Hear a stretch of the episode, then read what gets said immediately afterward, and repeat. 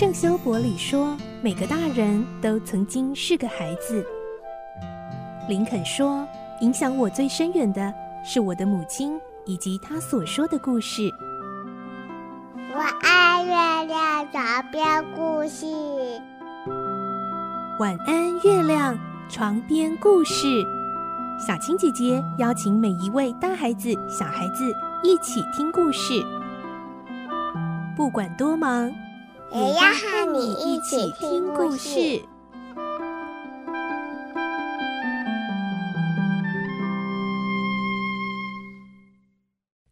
晚安。欢迎你和我们一起听故事，我是小青姐姐。今天是动物农庄的完结篇喽。我们会听到动物农庄自从第一次抗争成功脱离人类之后，期待的就是能够由动物们自己领导，过着真正自由、平等、幸福的日子。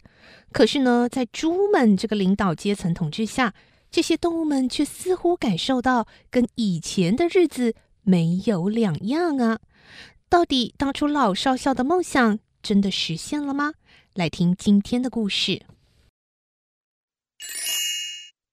动物农庄》四十二集：人猪无分别。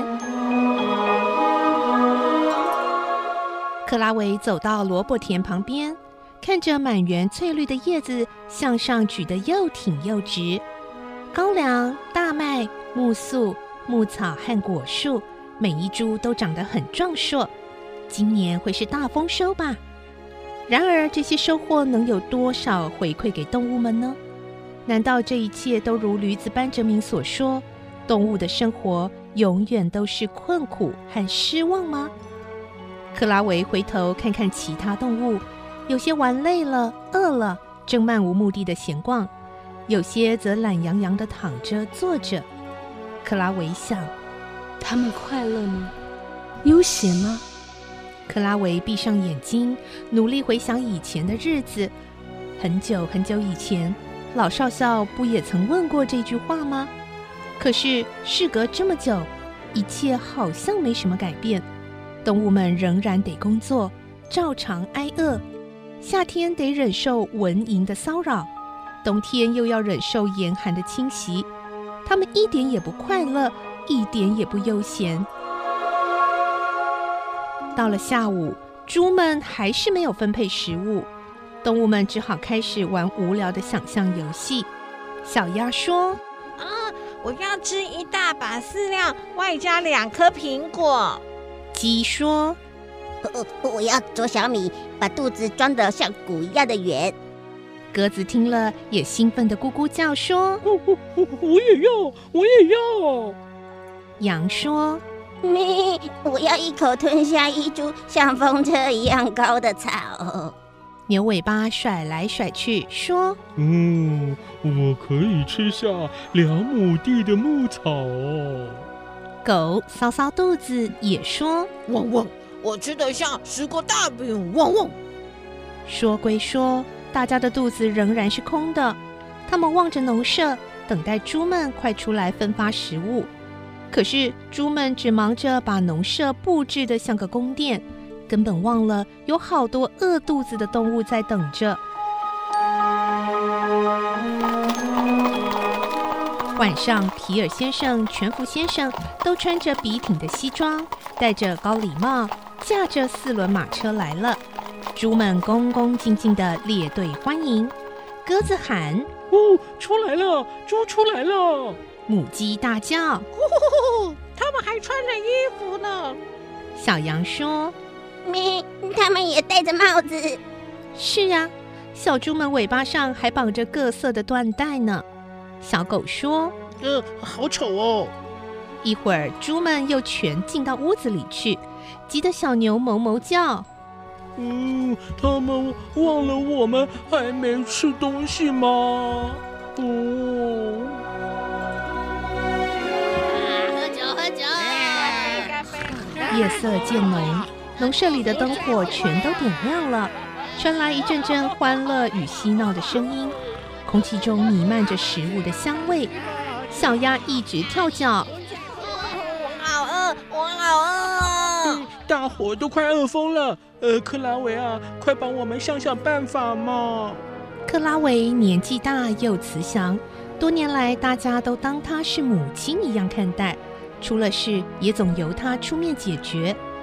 他向班哲明求助，可是班哲明低下头来，避开克拉维的目光，因为班哲明自己也不知道该怎么办。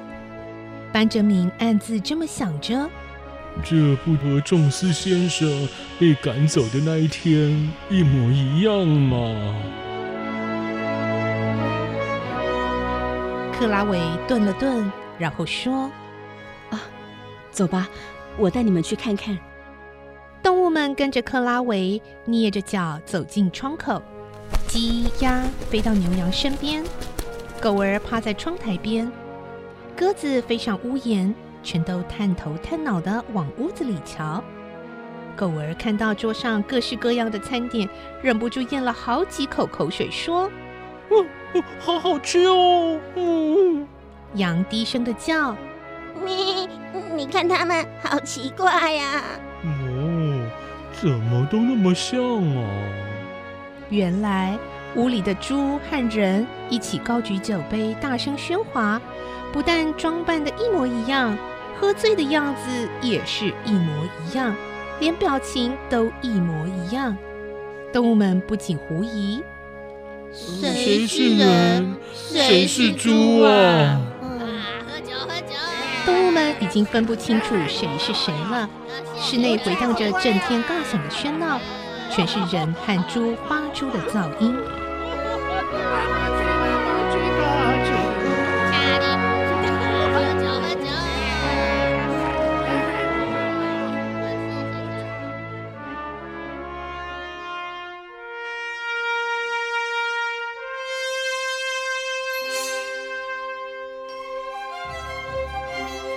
遥远的往事一点一滴的浮上克拉维的脑海，唤醒了他沉寂多年的思绪。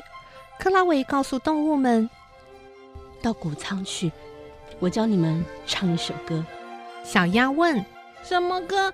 跟猪和人唱的一样吗？”“不，是一首非常好听的歌。”“哦，可是我们饿了。”“没关系，再忍耐一会儿。”等你们听完老少校说过的话，自然就有力量去拿食物了。动物们盘踞在谷仓里，像当年那样，只是老少校换成了克拉维。农舍的嘈杂声渐渐小了，而谷仓里却弥漫着一股奔腾的热情。他们一遍又一遍地唱着《英格兰之兽》，一遍又一遍。倾听我的好消息，黄金的时代即将来临。这一天，独裁的人被推翻，风雨的大地上只有兽的踪迹。我们的鼻子上不再有环铃。我们的背上不再有缰绳，没有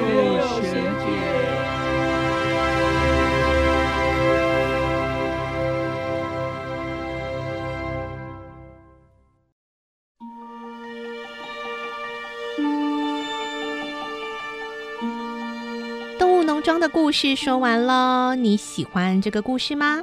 我们说过，这个故事呢是英国作家乔治·欧威尔所写的作品，用动物寓言的方式来嘲讽人类社会的独裁政权。其实呢，政治这两个字哦，政就是指众人的事，治就是管理。虽然很多小朋友可能觉得自己年纪还小，又还没有投票权，那新闻上面的一些政治话题又听不懂，政治跟你有什么关系呢？其实。政治就是大家的事，一定跟我们有关系哦。所以我们可以从关心社会的议题开始，像是如果你关心环保，你可以注意环保的新闻；你关心动物，你可以注意动物的新闻。那你对这些新闻讯息的想法是什么呢？对这些报道的角度，你有什么看法呢？跟家人或朋友讨论呢？真正的民主。就是呢，我们对彼此的意见看法不同，但是会互相沟通，彼此尊重。而不是像独裁政权一样，用非常多的假讯息，或者是似假似真的讯息来到处散布，或者是用压迫、强逼的方式来达到独裁统治的目的哦。而其实呢，像这样的一个独立思考，能够收集讯息，也能够解读讯息的能力，不只是在政治上要如此，在我们平常的生活中，跟人际关系的相处也是哦。不要听信谣言，一定要能够有自己独立思考、独立判断的能力哦。而明天呢，我们在 Podcast 上面呢，会有晚安聊天室，小青姐姐呢将会邀请到在故事中为我们配音的配音员哥哥姐姐们，一起来聊聊动物农庄的幕后分享，包括乔治·欧威尔写下这些故事的背景，包括我们在配音时一些有趣的花絮分享哦。而在频道当中呢，这个星期接下来我们将会有绘本故事，敬请期待喽！祝你有个好梦，我是小青姐姐，晚安，拜拜。